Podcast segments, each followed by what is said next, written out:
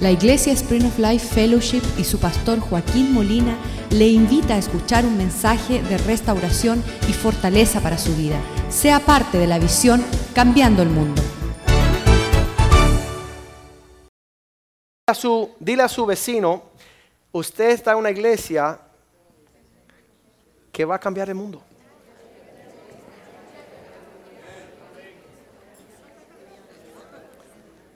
Que está cambiando el mundo. Ya estamos, ya estamos montados en el burro, ¿verdad? Así que para adelante. Vamos a, vamos a orar. Señor, te damos gracias esta mañana por tu bondad sobre nuestras vidas. Señor, tú conoces quién tú traíste hoy a la casa de Dios. Pedimos que sus oídos estén atentos a lo que tú quieres decirle, Señor. Que puedan recibir la instrucción tuya para no ser lo opuesto de la instrucción, que es la destrucción. Líbranos, Señor, de vidas destruidas, Señor. Instruyenos a través de tu palabra, Señor. Abre el entendimiento, Señor. Abre nuestros ojos, nuestro corazón, para recibir tu palabra y recibir las bendiciones que tu palabra trae, Señor. Tú eres un Dios amoroso, bondadoso, Señor. Tú ya nos diste a Cristo Jesús y juntamente con Él todas las cosas nos entregarás, Señor, si perseveramos en estas cosas. Te damos gracias por la iglesia, Señor. Te damos gracias por la palabra, que sea alimento para nosotros, Señor. Que nos instruya, Señor, que sea lámpara a nuestros pies, Señor, para servirte con alegría y con excelencia. Te lo pedimos en el nombre de Jesús. Amén. De vez en cuando suceden cosas en la vida de uno que, que empiezan a mostrarle que mucho del el- texto bíblico no solamente es algo historiar o literatura, literatura donde uno empieza a ver qué lindo la literatura, sino que los golpes de la vida, um, de experiencias que tenemos en lo personal, tienen mucho que ver con lo que Dios quiere que nosotros entendamos en lo espiritual. Y este, esta semana pasada nos sucedió algo a la iglesia y a mí personalmente, donde ah, tuve que regresar a Lucas capítulo 15, versículo 11, donde dice ahí la palabra de Dios, es la parábola que Cristo da del hijo pródigo, del hijo perdido, del hijo que está torcido, el hijo que se va de casa. Y sabes que este, esta parábola del hijo pródigo ah, ha, ha cruzado el mundo, ha traspasado. Cuando Cristo dijo esta historia, de verdad se, se quedaron los que los escucharon pensando qué, qué es lo que nos quiere decir Dios a través de esta parábola, porque las parábolas son cuentos pequeños que nos enseñan verdades espirituales, principios eternos. Y cuando Cristo empezó a dar esta parábola, tiene los elementos de entender el corazón de Dios. Muchos de esos cuentos que él enseñaba le dejaba entender el pueblo cómo pensaba Dios. Muchas personas ahí como los mayas que están sacrificando los dioses de las pirámides y están haciendo sacrificios de sangre, pues están tratando de entender los dioses que ellos sirven. Y si nosotros vamos a entender el Dios creador, el, el que nos hizo a nosotros, el que envió a Cristo a la tierra, Jesús, al escuchar esas historias que contó Cristo cuando estaba aquí en la tierra, pues tenemos un entendi- entendimiento más estrecho. Entendemos con mucho más profundidad. Un- una ilustración pequeña puede explicarnos muchas cosas que no entendemos. Y al, al comenzar la historia del hijo pródigo, dice que también un hombre tenía dos hijos. Y sabes que a mí me encantan los cuentos y sé que el ser humano de verdad que algo hay en, en la- las historias pequeñas que podemos absorber cosas. Y comienza esta historia bien linda, un hombre, dos hijos, una familia. Y ahí puede suceder cualquier otra cosa en esta historia, pero dice que el menor de ellos, y que siempre es el menor de la casa que está alborotando las cosas, y dice el menor de ellos vino a su padre. Y hasta ahí estamos bien. Los hijos deben ir a sus padres. Yo temo que mis hijos vayan a ir a un extraño, que vayan a una persona desconocida. Qué lindo es que los hijos vayan a sus papás. Pero esta parte muestra una inmadurez agresiva donde él dice, Padre, dame la parte de los bienes que me corresponde a mí. Hey, pap, dame lo que es mío. Y sabes lo que yo veo aquí, vemos que yo he cometido este error, eh, yo tengo 43 años, yo creo que yo me he pasado 41 años de mi vida cometiendo el mismo error. ¿Qué es eso? Le estoy pidiendo a Dios las cosas antemano. No estoy listo para lo que quiero y le pido, Señor, yo quiero un avión. Oye, si tú no eres ni piloto, te vas a matar. Oye, déjame manejar el carro. Mis hijos me dicen, ¿verdad? Yo les no, tú te puedes sentar aquí y hacerte que estás manejando. Pero tú no puedes estar pidiendo lo que tú no estás listo para recibir. Y yo les digo la verdad, me he pasado la vida entera. Me acuerdo el día que a mi padre, mi padre está acá con mi mamá en, el asiento de adelante, le fui a él y le dije, quiero que me compre un piano de dos mil dólares. Dice, oye, si tú ni tocas, tú ni tocas el guiro. Tú no tocas nada, que tú quieres un piano de dos mil dólares. Lo quiero, lo quiero, y si no me lo da, me peleo y me voy. Y yo he, sufrido eso toda mi vida y creo que es algo común de una persona que no tiene, diga conmigo, carácter. Pedir lo que no está listo para recibir. Y sufrimos nosotros como pueblo de Dios porque le estoy hablando a la iglesia.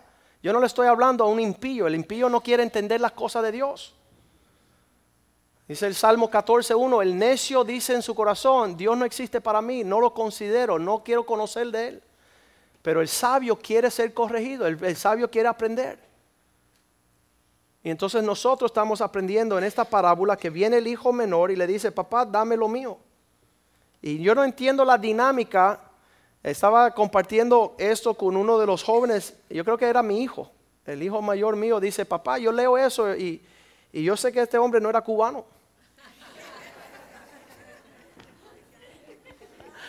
Y le digo, ¿por qué no era cubano? Dice, sí, porque tú no nos hubiera dado nada.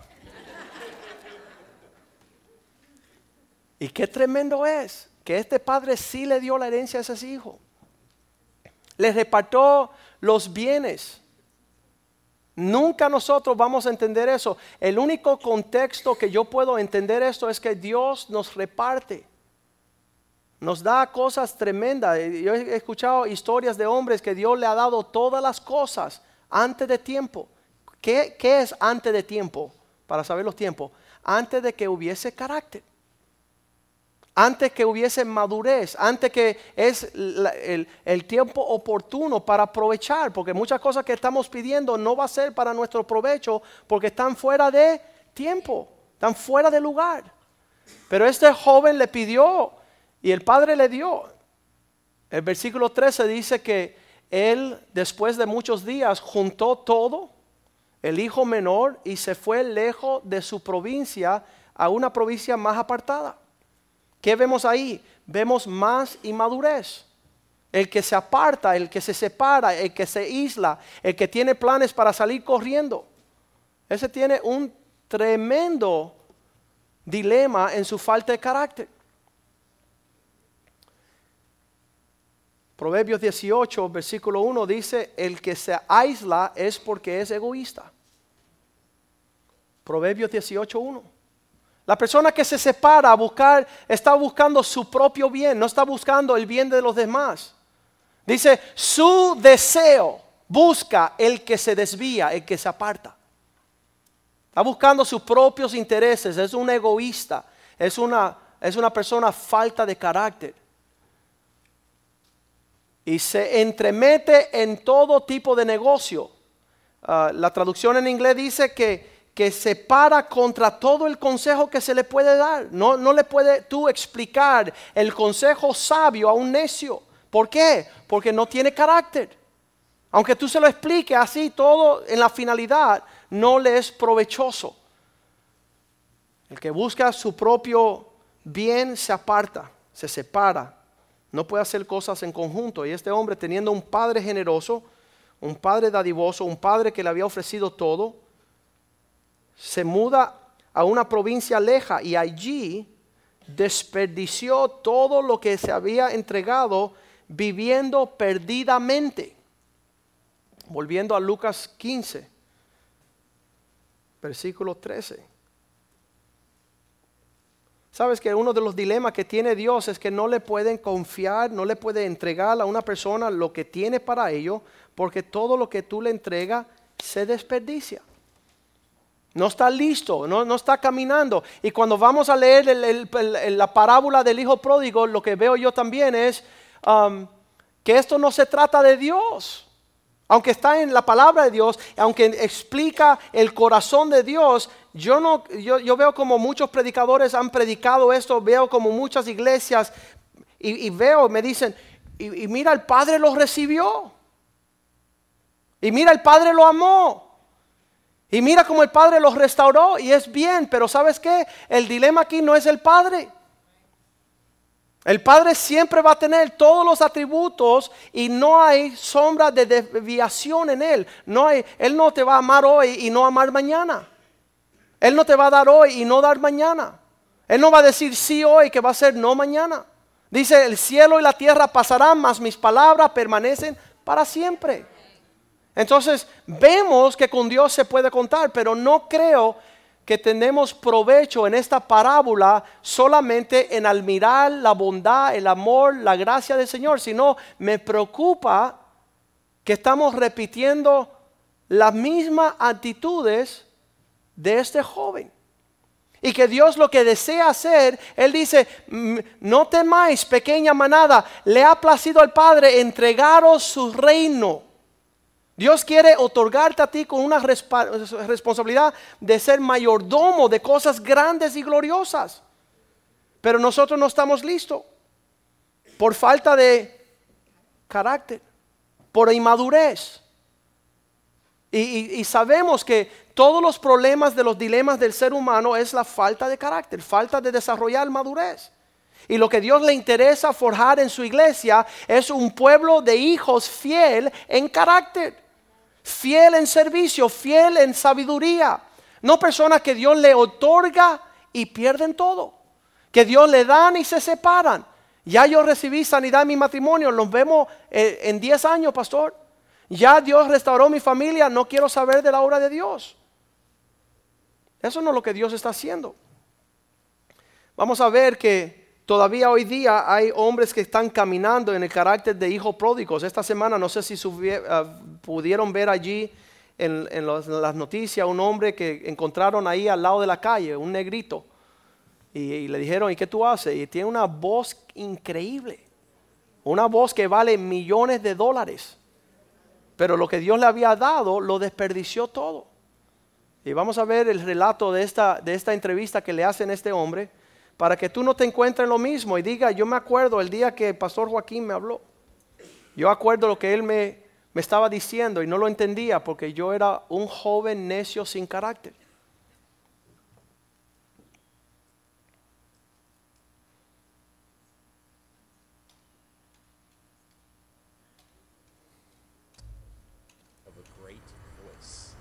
Hey, I'm going to make you work for your dollar. Say something with that great radio voice. When you're listening to nothing but the best of oldies, you're listening to Magic 98.9. Thank you so much. God bless you. Thank you. And we'll be back with more right after these words. and don't forget, tomorrow morning is your chance to win a pair of tickets to see this man live in concert. I just said, well, hey, I can't be an actor. I can't be an on-air personality, but the voice just became something of, uh, of a development over years, and I went to school for it. And then alcohol and drugs and a few other things became a part of my life. And I got two years clean. He called me on my birthday. He didn't even know how old I was. He telling people I'm 92. I'm not no 92. I'm 90. He lost a good job. He destroyed his family through drugs. So there's I prayed and prayed, but I always said, I guess my prayers wasn't strong enough. It never got through to him. And I went out there, and they're talking about the man with the golden voice. I said, Who is that? That's your son. He come from a nice family, and then he went poor, poor. So maybe this will build him up. More right after these words.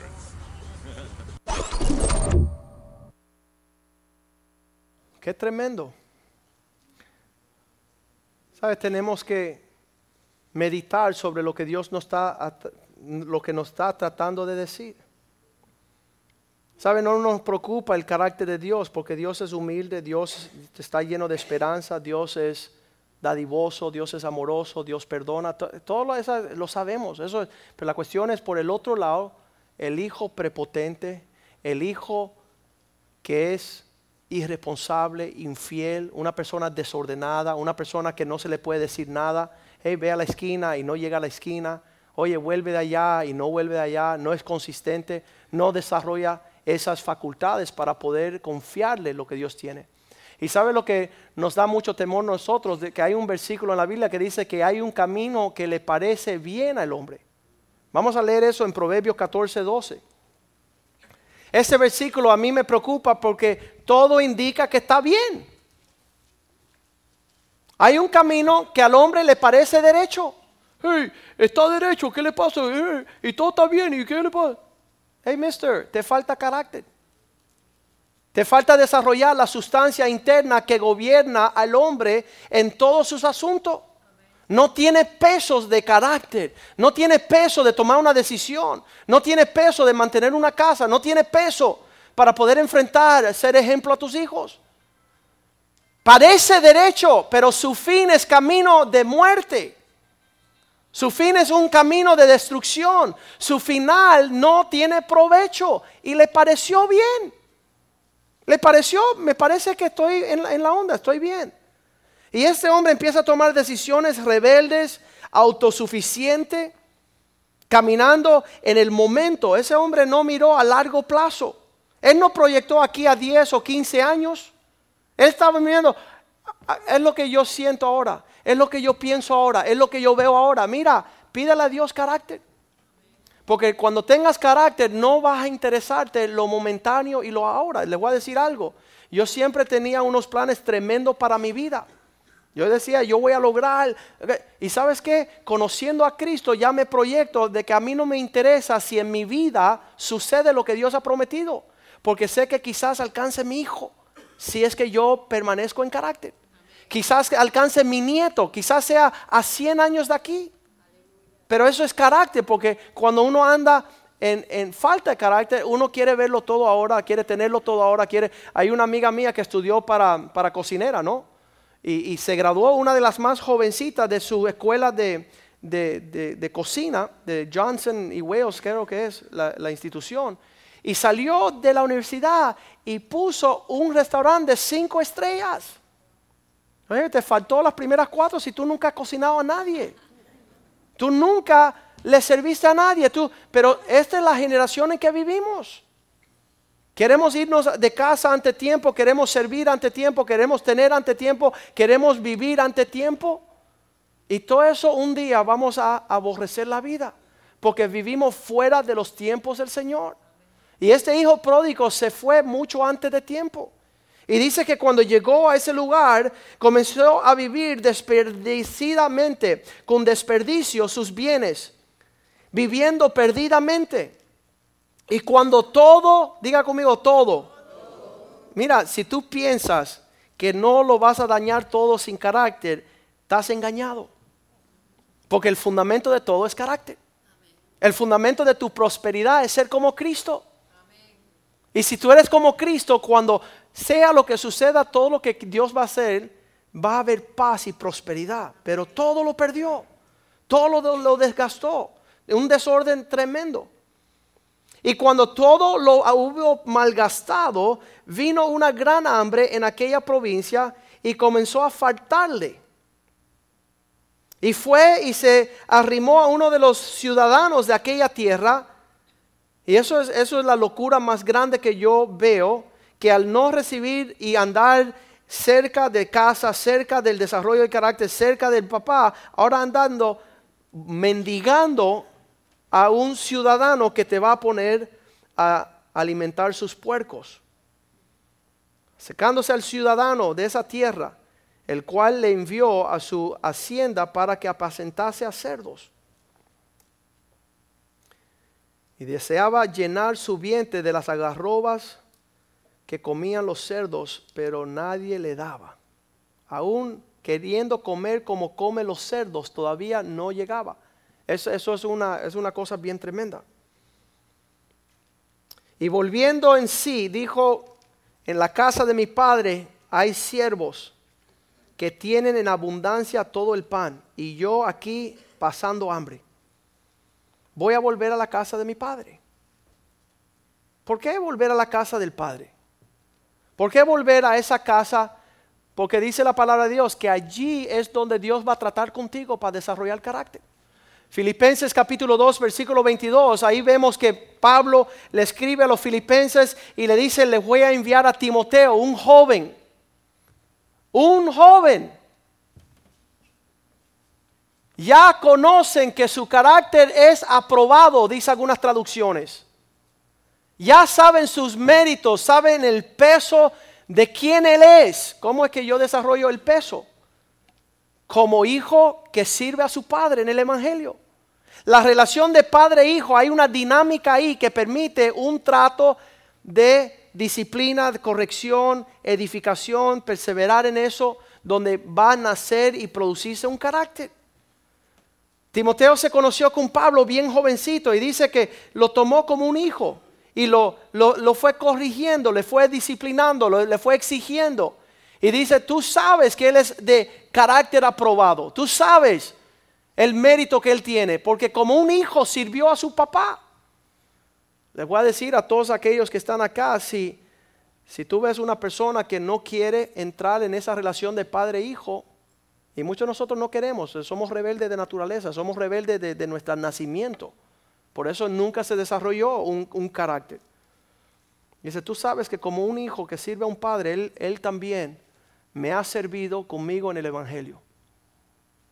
Todo el trato ese es algo necesario para nuestras vidas. En Romanos capítulo 5 también la Biblia nos muestra que ese carácter se va forjando a través de pasar problemas.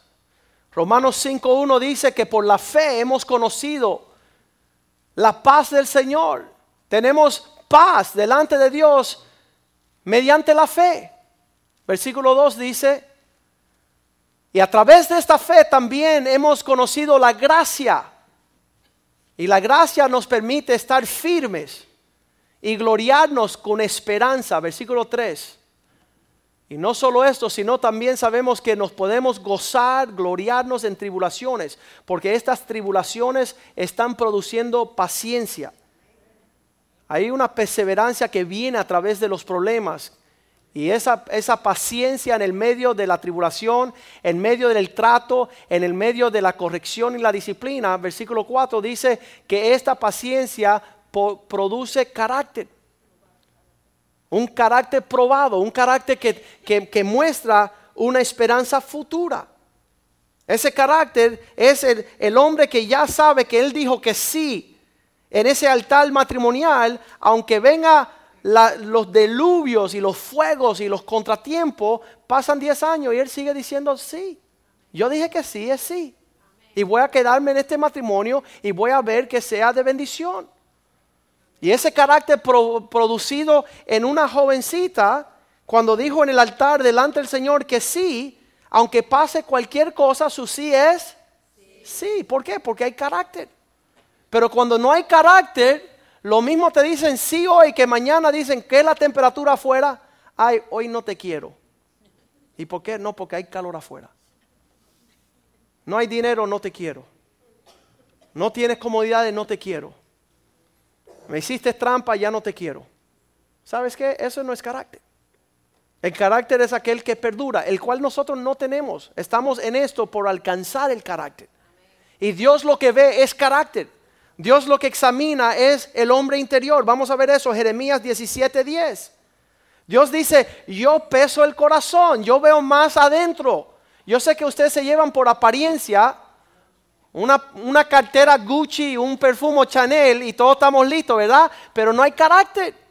Todo afuera está la princesa, por, por dentro la podrida. Digo, oye pastor, demasiado fuerte eso. Dios está buscando algo adentro. Yo, el Señor, meto el, el, termómetro en tu mente, pruebo el corazón para ver qué en verdad hay en ti. Una persona desobediente por afuera puede lucir como un príncipe azul. Chequéalo bien. Que te vas a llevar una sorpresa con un aguacate inmaduro. Va a estar verde por dentro. Tú lo viste azul, te pareció bien. Yo pruebo el corazón para ver, para darle. Él dice que le va a dar a cada uno según el camino según el fruto de sus obras. Dios está viendo que nosotros estamos siempre juzgando el exterior. Primera de Samuel 16, 7. No mire su apariencia. por qué? Tan lindo. ¿Y por qué tú no quieres que yo mire su apariencia? No mire su parecer, ni la grande, la grandeza de su estatura, pero mira, así es que lo quería. No, llega un poco más profundo, llega un poco más internamente. Dios está interesado en el hombre interior, porque el viejo se va desgastando. Un día estará sin pelo y lo va a tener que amar sin pelo. Y mi esposa dice, amén.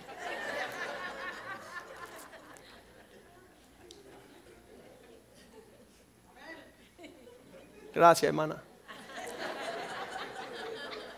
Porque yo desecho, dice, yo lo desecho. ¿Qué es desecho? Basura.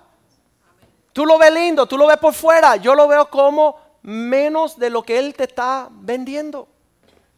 Yo lo veo, dice el Señor, tú no te puedes esconder, tú no puedes disfrazarme a mí, yo lo veo.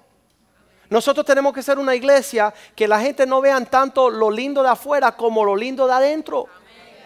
Que se encuentran que con nuestro sí es sí, nuestro no es no, que nuestro, nuestro, nuestra fidelidad es fidelidad. Esos son los atributos interiores del carácter de Cristo que está siendo forjado dentro de nosotros.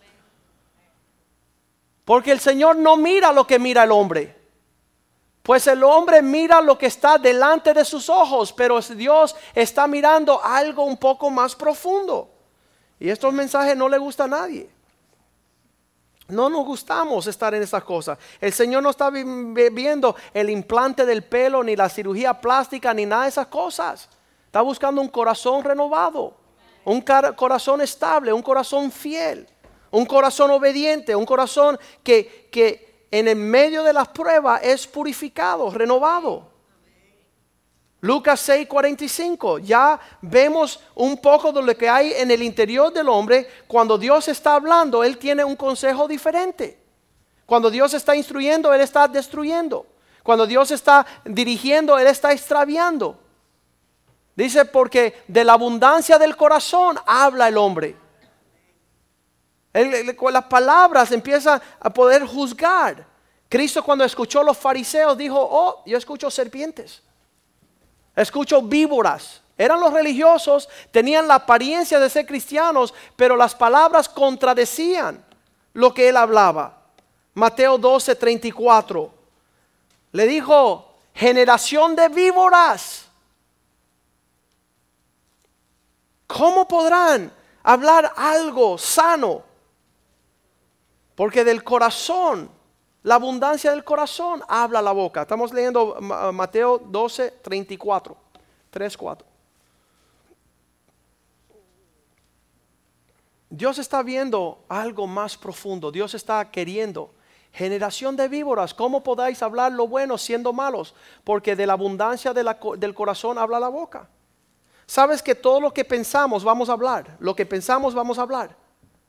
Entonces, pensamos, hablamos actuamos, tenemos hábitos que forman nuestro carácter. Pensamos, hablamos, actuamos, habitamos en lo que hablamos y hacemos y tenemos un carácter y el carácter determina el destino. Pues este joven tuvo que decir, tengo que volver a casa. Tengo que volver bajo la tutela de mi papá. Yo le diré a mi papá, hazme como uno de tus siervos. Ya no dames. Él sabía que no, el asunto no era de pedir. Tenemos un hombre aquí en la congregación que hace unos 5, 6, 10 años atrás le dieron 7 millones de dólares. 7 millones de dólares. ¿Cuánto tiene hoy? Nada. No tiene nada. ¿Por qué? No hay carácter. No hay, no hay el desarrollo de la fidelidad de una mayordomía de acuerdo a Dios. Porque dice Dios, si yo te doy 10 talentos, yo quiero que tú me devuelvas los 10 más lo que aprovechaste. Pero tú le entregas a una persona hoy unos 10 talentos y cuando lo viene a reclamar dice, no, no hice nada con lo que me diste. El tiempo de nosotros, nuestras palabras, nuestros trabajos, todo eso conlleva lo que vamos a hacer. Y lo que estamos haciendo en lo natural es lo que va a determinar lo que vamos a hacer en lo espiritual. Tú no puedes alcanzar estas cosas No puedes alcanzar el, propósito de Dios para tu vida si no eres fiel. Ah, las jovencitas que están aquí, ¿cómo tú respondes cuando tus padres te hablan? No le escuchamos, nos ponemos bravos. Estaba hablando con una joven la semana pasada, tiene 12 añitos. Dice Joaquín, la hija de George Carrico. Hace cuatro meses mi papá empezó a venir a la iglesia. Ya lo veo que no se enoja, que no grita, que tiene paciencia conmigo y yo quiero ser como mi papá. 12 añitos. Dice desde que empezó, pero llevan cinco años de cristianos. Pero dos, cuatro meses en una iglesia que le, le interesa al Señor desarrollar un pueblo con carácter. Y ella dijo, todavía me es difícil, cuando Él me dice algo, todavía me pongo brava, pero estoy tratando de ser como Él. Yo veo que Él ha cambiado. Eso es un cristiano. Eso es un hombre de Dios. Es un hombre que está desarrollando carácter. Que está haciendo un refrigerio a su esposa. Que sus hijos palpan esa realidad. No un malcriado. Fíjate, todo lo que hizo el hijo pródigo era apurado por recibir lo que no estaba listo para tener. Apurado para ir a meterse en lo que no tenían cómo mantener. No había aprendido. Y entonces él regresa y le dice, yo sé lo que haré. Volveré a la casa de mi papá. Pa- Y le diré estas palabras. Vamos a leerlo. Versículo 18, Lucas 15, 18. Me levantaré, iré a mi papá, a mi padre, y le diré, Padre, yo he pecado, estoy mal. Yo he actuado mal contra el cielo y contra ti. Mira, este es el plano, ¿listo? Si no estás bien con el Señor, no estás bien con nadie. Si no estás bien en un caminar personal con Cristo, ¿qué rayo le estás ofreciendo a quién? No puedes. He pecado primero contra el cielo. ¿Sabes que las mujeres dicen, me voy a divorciar porque él hizo... Ok, vamos a esperar, no lo juzgue a él. Mira al cie- cielo y dile al Señor qué tú vas a hacer. Y sabes que no te vas a atrever. No te vas a atrever. Pequé contra el cielo y porque existe un Dios que tiene planes, porque no hay coincidencia, que quiere hacer algo en la tierra.